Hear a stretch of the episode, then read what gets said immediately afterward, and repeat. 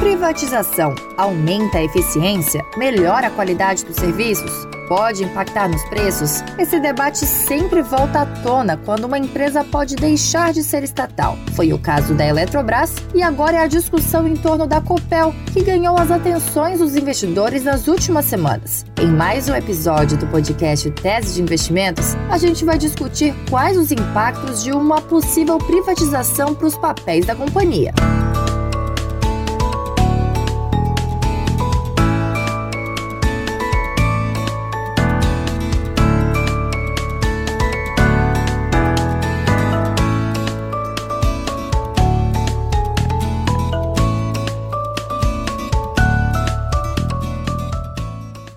Rapidez com que seguem as tratativas para a privatização da Copel parecem até fora do comum. O projeto de lei na Assembleia Legislativa do Paraná tramitou em tempo recorde. Em poucos dias, passou por todas as comissões e foi aprovado em plenário. O governador do Paraná, Ratinho Júnior, já sancionou a lei que possibilita a privatização. A argumentação é de que a medida pode aumentar a competitividade da companhia frente a outras empresas do setor elétrico, algumas delas gigantes internacionais. Para avaliar os impactos nas ações da companhia, eu conversei com João Abdoni, que é analista da Inve, Fio Soares, que é analista da Orama, e Pedro Queiroz, que é assessor da SVN.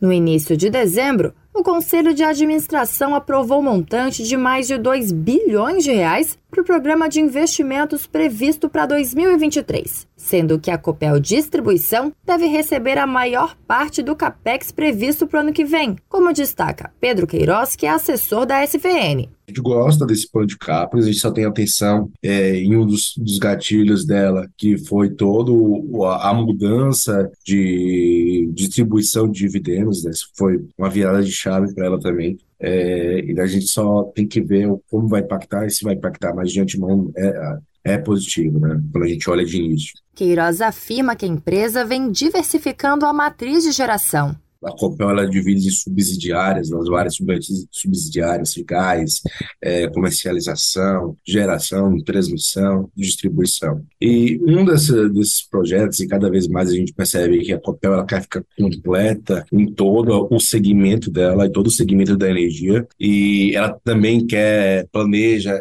é, começar ir para outros estados, outras geografias, tá? mas é, em linha, tá? A gente acha fundamental esse, esse planejamento dela, principalmente em distribuição, trazendo uma matriz mais verde para a geração dela. Cada vez mais ela já tem vários projetos eólicos é, relevantes. O setor energético é seguro, com fluxo de caixa bastante previsível, segundo Fio Soares, que é analista da Orama. Como a regulação é robusta, o maior ponto de atenção, de acordo com o analista, é a politização do segmento de distribuição. A gente chama de proxy bond, né? Então, no setor de transmissão, praticamente uma renda fixa, o operacional foi estabelecido no contrato inicial, então você já sabe quanto ele vai ganhar. Geração tem sempre a questão do, do, do, preço da energia, do como é que você vai fazer a quantidade de contratos, enfim, mas é um negócio menos regulado. O risco, para nossa concepção, está sempre em distribuição, né? Porque a distribuição, tá, essa é uma tendência que está reduzindo até, mas hoje a distribuição é o caixa, né? O caixa do, do setor inteiro, né? É o, o, agente que faz a arrecadação e é sempre o agente que é mais politizado e é o agente que é mais pesadamente regulado. Então, já vimos não só é, favorecimento e desfavorecimento de uma ou outra, mas o desfavorecimento do setor como um todo, né? E a distribuidora foi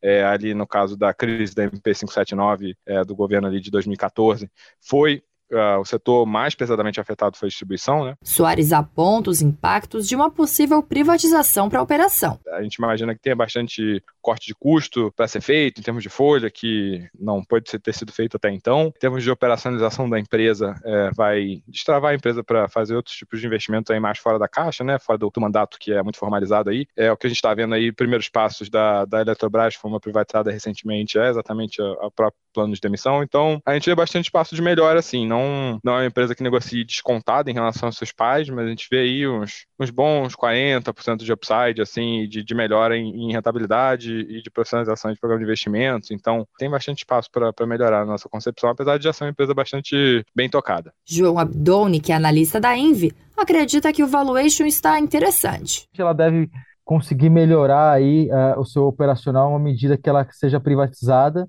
uh, ela está pagando cerca de 8% de dividendos uh, nos últimos 12 meses, né?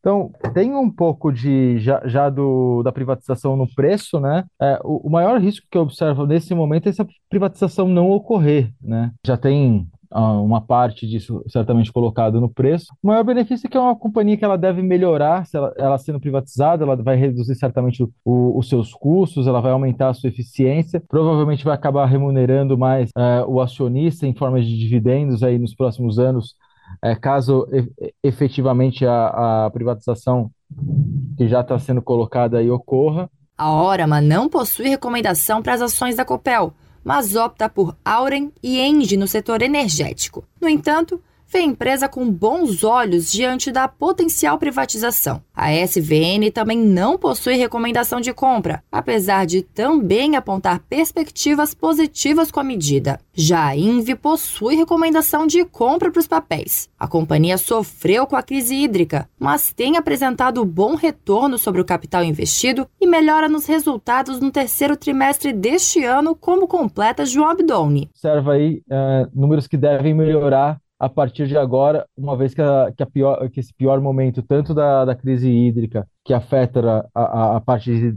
hidrelétrica da companhia, quanto da, da deflação no IPCA, que também afeta as receitas, já estão ficando para trás. É, com relação ao operacional da companhia, a gente espera que ele melhore é, do prisma da receita, e a partir do momento que você tiver a privatização, é, custos e despesas devem ser é, enxugados, né? talvez no primeiro momento nem tanto, porque você tem ali despesas com desligamento e reestruturação, mas pensando ali de, de 12 para 24 meses, o, o, investidor que tiver um pouquinho mais de longo prazo certamente vai ter um, é, um retorno bastante interessante é, nas ações da Copel. A média das estimativas de analistas compiladas pelo Investe.com no dia 13 de dezembro é de um preço-alvo de R$ 8,58 para as ações ordinárias da Copel, um potencial de valorização em torno de 26%. De 10 analistas, 5 recomendam a compra das ações e 5 posição neutra.